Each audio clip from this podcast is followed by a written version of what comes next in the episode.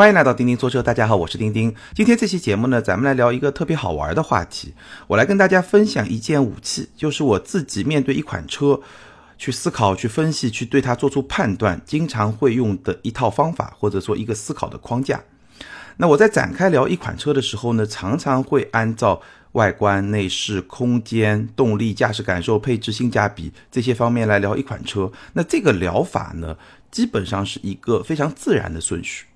为什么叫做非常自然的顺序呢？你想象一下，你去 4S 店试驾一款车，你是不是先看到它的外观，然后呢打开车门到驾驶舱感受一下它的内饰，然后呢再到后排感受一下它的空间，再然后呢去驾驶一下试驾一下，对吧？感受一下它的动力，整个操控的感受、舒适性啊，NVH 表现怎么样啊？最后呢看看哦这款车有多少配置，它的价格怎么样，整体的性价比怎么样？最后来做出一个决定，我要不要买这款车？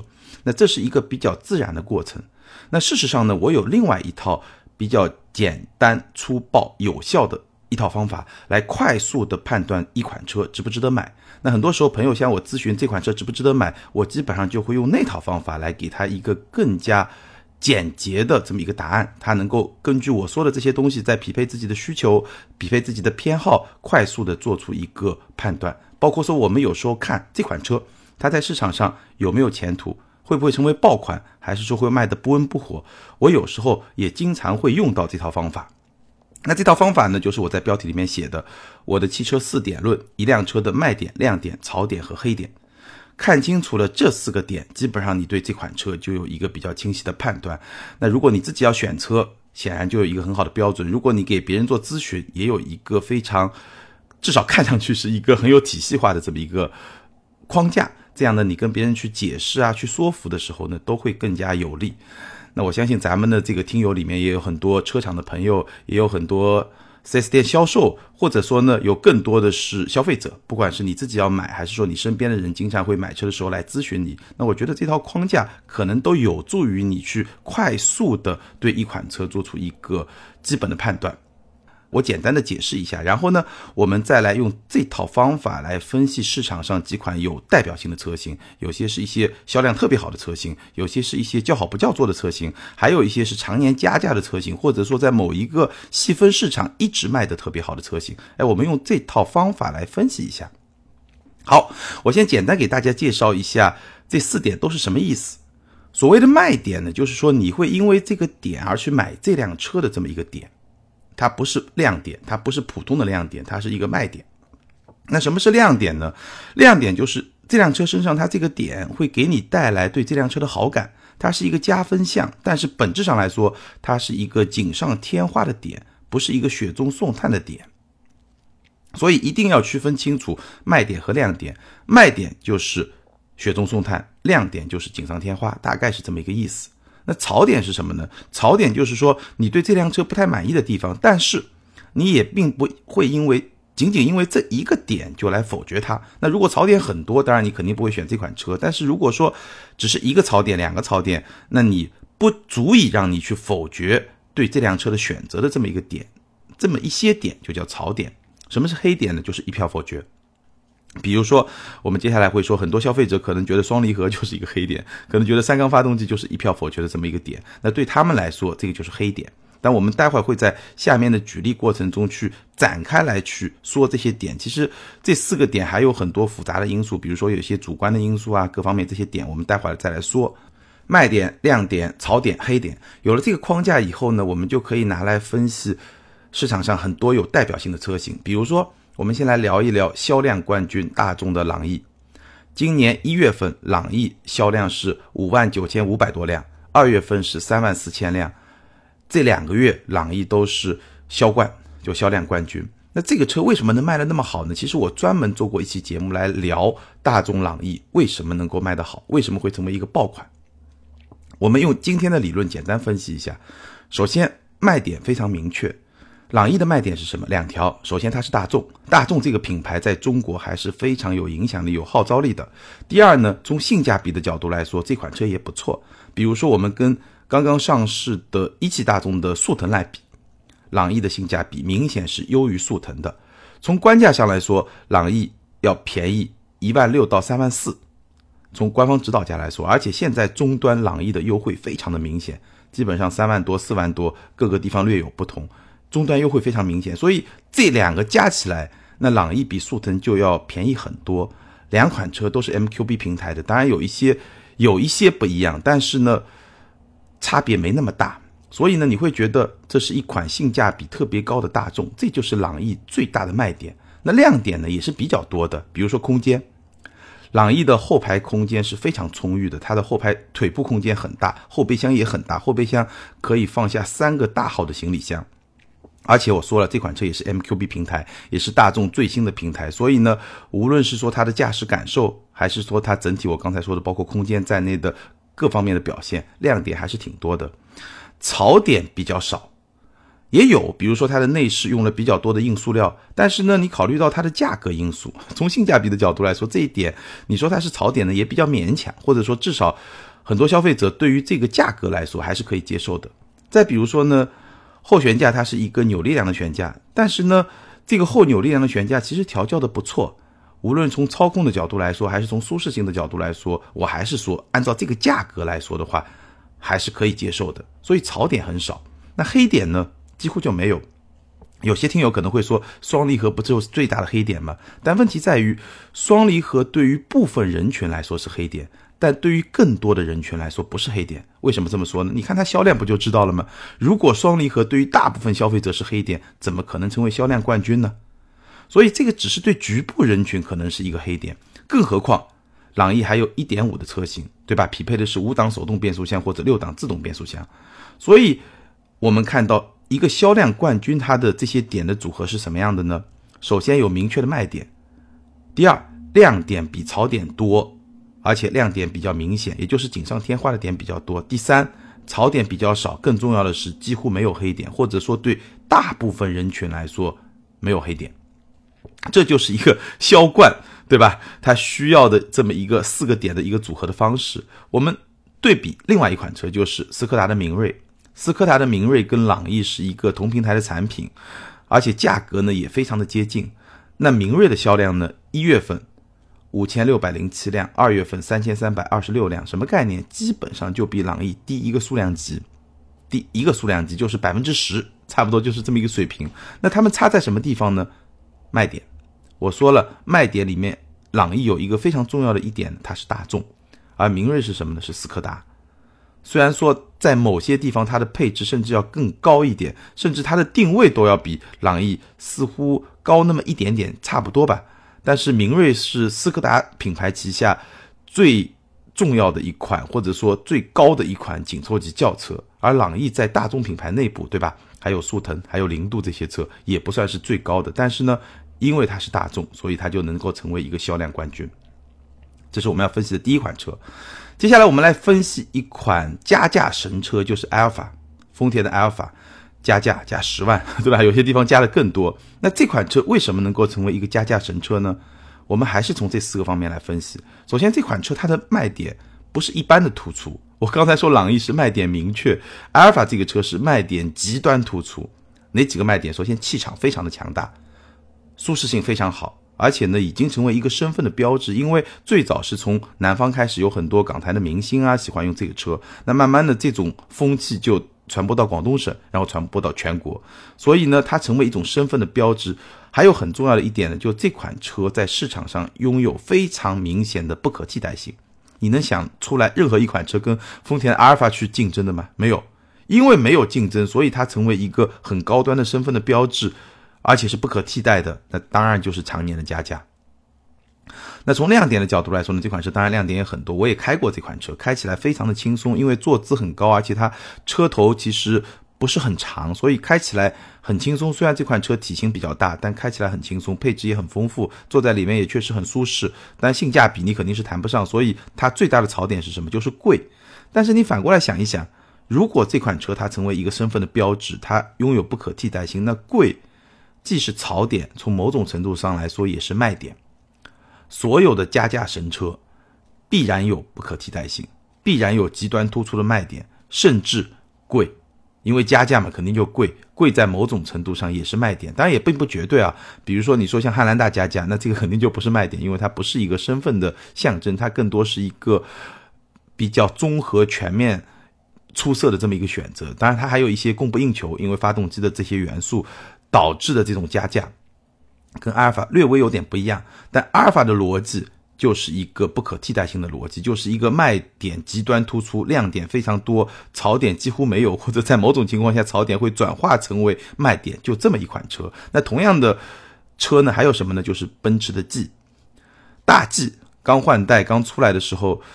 我听说最高要加到四十万，夸张吧？要加到四十万，那为什么呢？就是因为大 G 它拥有非常强烈的不可替代性，在这个细分市场里面只有它，没有任何竞争对手，所以卖点极端突出，对吧？拥有不可替代性，然后产品力呢，因为新一代的 G 确实也很强，咱们专门做过一期节目，那我就不再展开说了。我们来分析。第三款车用这个理论和这个思考的框架，就是特斯拉的 Model 3。Model 3是在美国市场上卖的非常非常好的一款车，我们在节目里面也聊过，对吧？一款车就干掉了 BBA 任何一个单独的品牌全系的销量，非常厉害。二零一八年，那这款车是什么呢？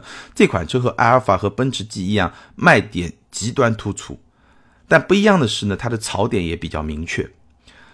哪些卖点特别突出呢？比如说性能。对吧？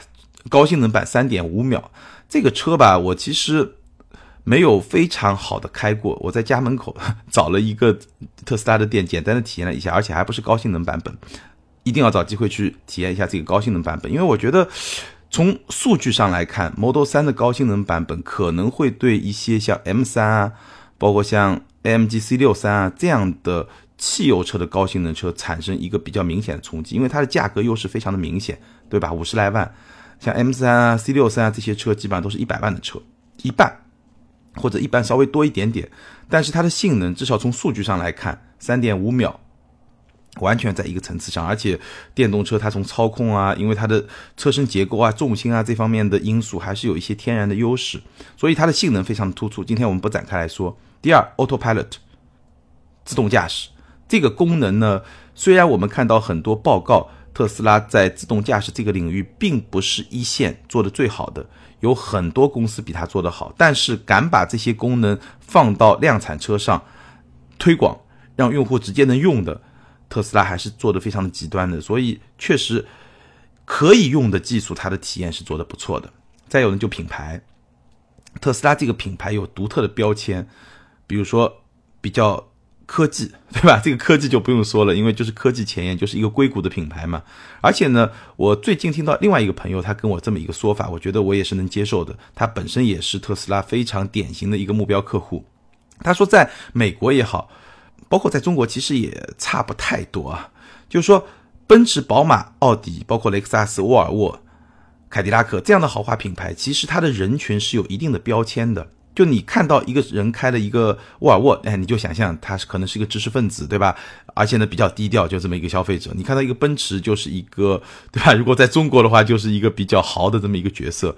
那这些身份标签对于有些人来说，他都不想要，他就不想要这么明确的一个身份的标签。哎，你会发现特斯拉挺好，因为特斯拉的车主是很多元化的，除了说他们都比较认可科技，对吧？比较。前卫，但是你说一定很前卫吗？也不一定。就是说，它能够打破传统豪华品牌的那些标签体系，建立自己一个独特的标签，而这个独特的标签好像又是在一个新的参照系里面建立起来的。所以，这个就是特斯拉 Model 3的一些卖点，卖点非常的突出，性能 Autopilot 品牌。对某一些人群来说，这些卖点就是压倒性的，所以他们完全可以忽视这个车。其实它的槽点也比较明确。这个车其实跟我刚才说的加价神车，像阿尔法、像奔驰 G 是不太一样的。那两个车其实没有特别明确的槽点，除了贵，贵不是槽点。我刚才说了，Model 3是有比较明确的槽点的，比如说它后排的坐姿，比如说它整个内饰，包括它连仪表盘都没有，对吧？而且呢，后备箱盖下雨天的时候还会漏水到这个后备箱里面，打开的话。所以它是有一些比较明显的槽点的，从制造的层面啊，在某些设计的层面啊，但是呢，不 care。对于部分人群而言，不 care。那这个部分人群有多大，也就决定了 Model 3能卖多少。在美国市场，这个人群显然是相当大的，对吧？已经一款车能够干掉一个传统的一线豪华品牌了。那么在中国市场呢，我相信没有那么大，但是这个人群一定是存在的，而且也不是特别的小。那有没有黑点呢？对吧？在某些人的眼中，槽点他可以把它变成黑点，对吧？因为他特别重视这些点，他特别没有办法接受一个没有仪表盘的车，那可能就是一个黑点了。但是在某些人的眼中，可能就不是。所以 Model 3这种车呢，就是属于性格特别鲜明，然后对他的态度呢，相对来说会比较分裂的这么一辆车。但这个分裂不是说有多少人黑他或者怎么样，而是说有多少人就不会选择他，有多少人就会选择他。这个态度比较明确，这么一种车。好，我们再来分析另外一种车呢。有一种车我们经常会说叫叫好不叫座。那我给大家举个例子，比如说雷克萨斯的 GS。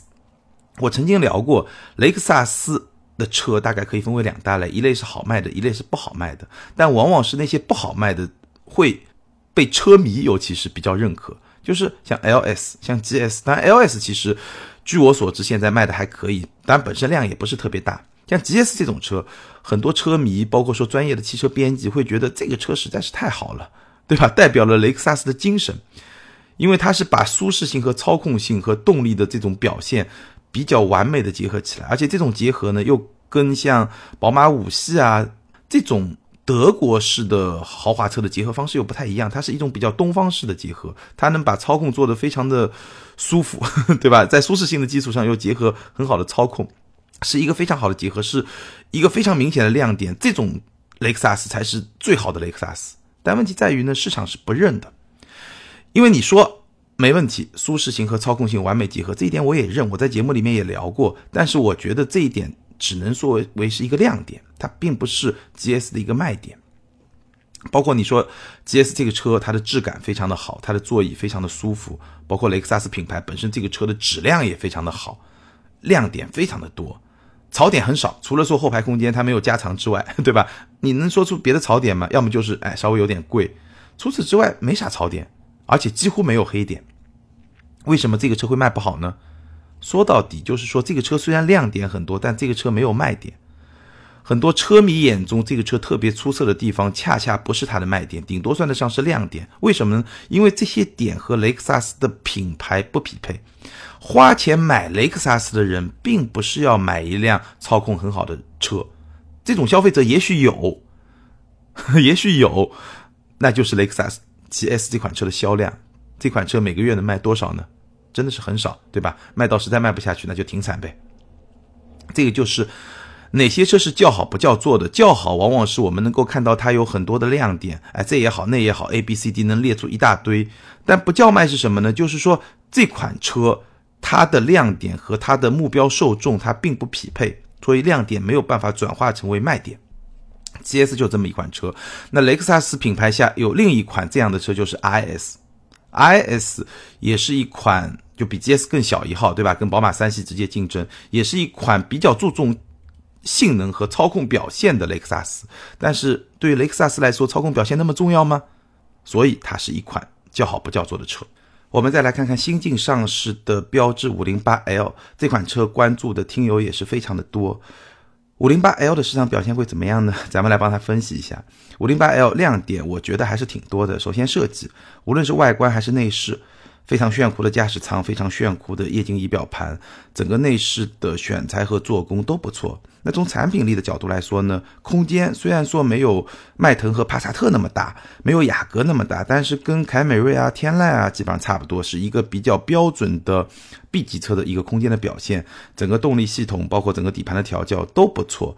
最关键是什么？就这款车的性价比其实还不错。五零八 L 官方指导价十五万九千七到二十二万五千七，三个选装包四千八千一万。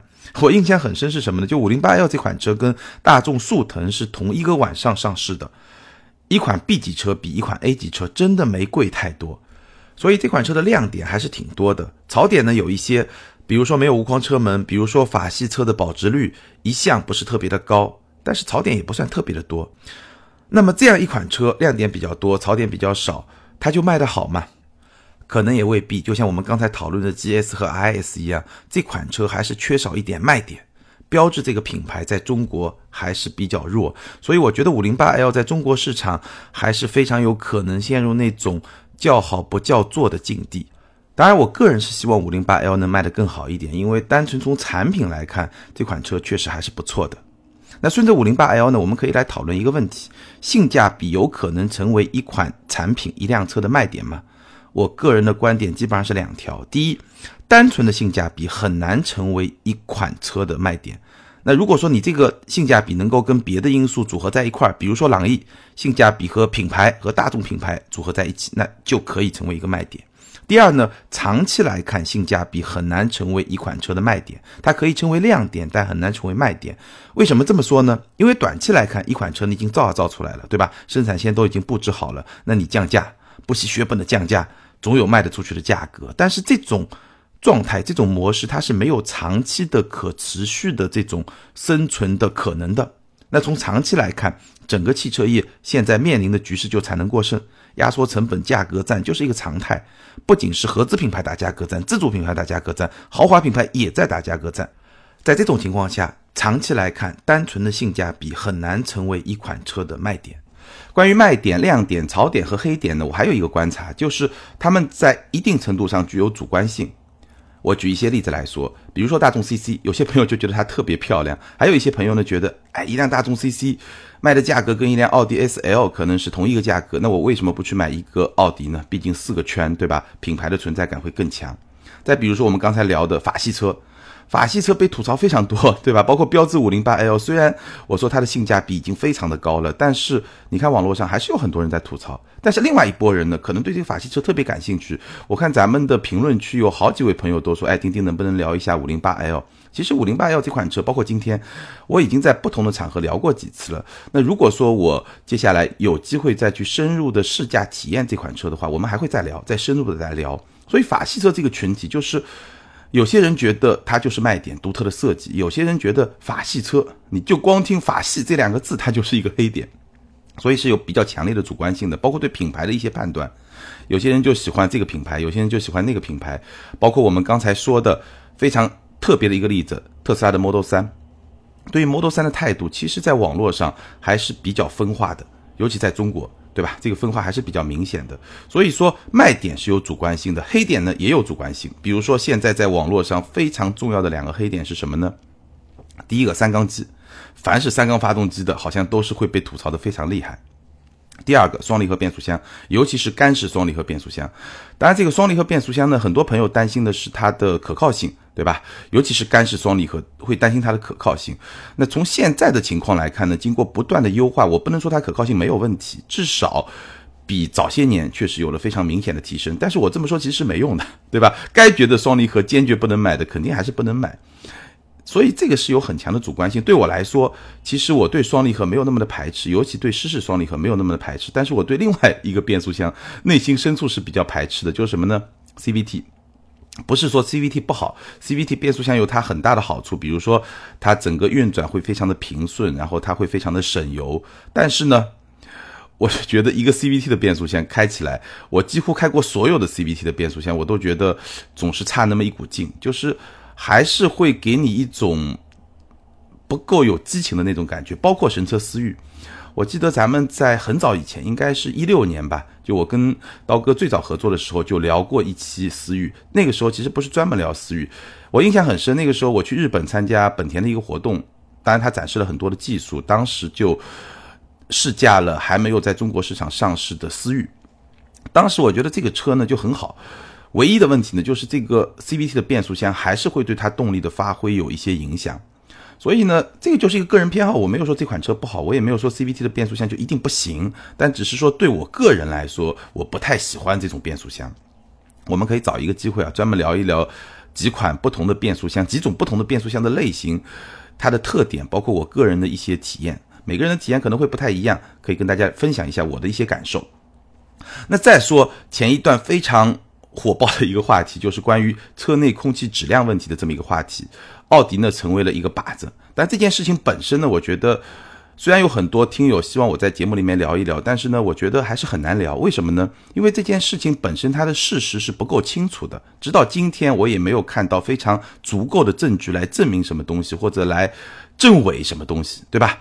这个就很难，所以现在咱们自媒体的时代，虽然大家发表观点都非常的轻松，但是面临的一个非常严重的困境是什么呢？就是很多时候观点是过剩的，但是这个观点基于的那个基础、那个事实是不够的。那建立在一个不全面的事实的基础上，你去做评论，其实是一件挺危险的事情。所以我个人会比较谨慎一点。但是关于车内空气质量的这个问题呢，我觉得我们可以聊一聊。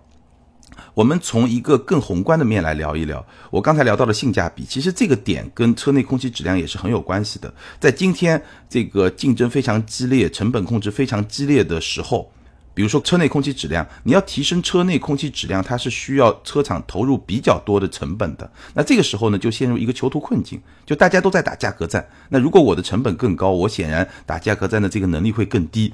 在这种情况下呢，如果我们整个市场、整个社会的标准定的比较低，那么所有的厂家都会按照这个比较低的标准去做，这就是一个囚徒困境。有些厂家想把车内空气质量做得更好，但是也许限于整体的这个竞争的环境和这个标准的环境，他就没有办法去投入更多的成本。你当然可以说人的安全，对吧？人的健康是最重要的，所以应该不惜一切代价去做。但我觉得你可以这么说，这么说在道义上都是对的，我也是同意的。但是呢？在现实的层面其实是做不到的。我们可以大家想一想，你自己从事的这个行业，你从事的这个行业，你做的这个产品，有没有说为了，对吧？公众的健康，为了产品的质量，不惜一切代价，不去考虑成本的去做，这个基本上是不可能的。所以呢，要解决空气质量的问题，我个人觉得一个最重要的解决方案是什么呢？就是咱们的有关部门要制定一个更高的标准，越来越高的标准。只有标准上去了，而且严格的去执行这个标准，所有车厂都按照这个标准来，那整体的这个标准才能提升。但我相信这些年整个的标准是在提升的。我印象很深啊，差不多七八年，可能都有快十年了。我在名车志的时候，我们做过一个对比，就是比当时的几款自主品牌的车。我印象很深的一款车就是比亚迪的 F 零，这辆车我坐进去。简直就是睁不开眼睛，就坐进去，整个鼻子非常的刺痛，就不是一般的说难闻啊，就非常的刺痛，那感觉简直就是没法忍，你知道吧？坐了一天，我觉得自己折了一个月的寿，就那种感觉。但是我现在这两天我正好在试驾比亚迪的唐 DM 这款车呢，我们会专门花一期节目来聊一聊，等我整个体验完试驾完。这辆唐 DM 的车内呢，基本上就没有什么味道，所以我觉得整个行业还是在不断的进步。但是呢，咱们的生活水平越来越高，对这方面的要求肯定也会越来越高。那整个行业的进步能不能跟得上这种大家要求的这种提升呢？我觉得最关键还是在标准，还是在标准。只有标准不断的提升，才能真正的确保整个行业在这方面的一个明显的提升。好，今天的节目中呢，我把我自己判断一款车的一个比较简单、直接，甚至有一点粗暴的思考方法介绍给大家，卖点、亮点、槽点和黑点，希望对大家有帮助。尤其是你在帮自己的身边的朋友咨询啊、参考啊、讨论啊，该买什么车的时候，我相信这套体系应该能够帮到你，至少能够让你显得特别的专业，对吧？说的头头是道。好，这个话题呢，今天咱们就聊到这儿。接下来我们来看上一期节目的听友留言。上一期节目呢，给大家留了一个互动话题：你身边的女性朋友都在开什么车？ID 是 C 节曹这位听友他说，姑娘一般都喜欢霸气威武的车，所以路上开豪车、开 SUV 多是美女。但是真要是天天开车上下班接娃的，多数还是会选择小巧、功能多的车型。如果还是个豪华品牌，那当然更好。家里呢，目前有一辆五系旅行车，所以老婆要求就是。小好开，最好还能上马路牙子。最终买了吉姆尼，虽然配置简陋，开起来不舒适，但是现在老婆却爱不释手，因为好停，通过性好，还是两门的 SUV，影像啥的都后装配齐，视野反光镜又大，觉得比路上小两厢更有逼格。非常有个性的一款车啊，吉姆尼。其实我个人也很喜欢吉姆尼，尤其是新款的吉姆尼。这次我去日内瓦车展，还专门拍了一个小视频，带大家看了一下新款的吉姆尼。但这款车呢，我估计正常的渠道应该是不会再进入中国了，因为铃木都已经退出中国了。当然了。平行进口还是有的，但平行进口这款车非常的贵，贵到你根本就不想买。但无论如何，这款车我也看了新款的吉姆尼，长得真的是非常的 Q。很多人说它是一个小 G，我也很同意，很有那种感觉。整个内饰呢还是比较简陋，但是相比于上一代的吉姆尼呢，还是有所提升，包括动力也有提升。我看了一下这款车动力好像一百马力出头，就新款的吉姆尼。动力真的不咋地，但是呢，比比上款，上款我印象中好像七十还是七十五马力，所以呢，动力其实提升也挺明显的。但是在今天这个时代呢，这些都不是它的卖点，它的卖点就像你说的，小，开起来很轻松，然后越野能力不差，对吧？上个马路牙子简直就不在话下，而且呢很有逼格，长得很 Q，所以这个车非常有意思。感谢你的分享。，ID 是听下划线 E M 六。这位听友他说，说几个女性朋友开的车，年龄在二十四左右，一个银行的小主管，属于白骨精，顶配的君威，每个月车补两千到三千，油耗十三点五以上，感人。一个在事业编制，属于仙女类型。车里香水有毒，二点四的斯铂瑞，每周都自驾游，朋友圈是全国各地的美食。还有一个是房地产公司的外向能说会道，顶配锐意，副驾驶只有自己的包包。最后一个是留学生，超高智商的女生，CT 两百混动。哎，这位听友一听就是那种女人缘特别好的，对吧？身边都是这种女性朋友，随便一说就是一堆的例子。你这个留言对很多单身的朋友还是很有杀伤力的。好。欢迎这两位听友把你们的联系方式通过个人微信号全拼的钉钉小马甲留给我，你们将获得的是由途虎养车网赞助的途虎王牌乐乐虎儿童安全座椅，适合九个月到十二岁的小朋友。这款儿童座椅最大的设计特色是仿失重太空舱力学设计，能够化解急刹带来的惯性冲击力，降低急刹的恐惧。具体的领奖方法呢，可以参考本期节目的简介。今天给大家留一个互动话题，就是你听了今天的节目有什么样的启发，或者说有什么补充？然后呢，你可以用这套方法来分析一下你自己的座驾当初为什么会这么选，或者说你自己心仪的座驾你为什么会这么选？欢迎大家把自己的想法写在留言区，跟更多的听友和钉钉一起来互动，多多留言，这是对钉钉最好的支持。最后呢，做一个预告。近期咱们节目呢会聊两款车，第一款呢是唐 DM，我刚刚在节目里面也已经提到了。第二款呢是近期关注度非常高的一汽丰田亚洲龙。那关于这两款车，大家如果有什么疑问或者说问题呢，可以在评论区留言提问，我会在节目里帮大家一起分析一下。好，今天咱们就聊到这儿，感谢大家的支持和陪伴，咱们下周接着聊，拜拜。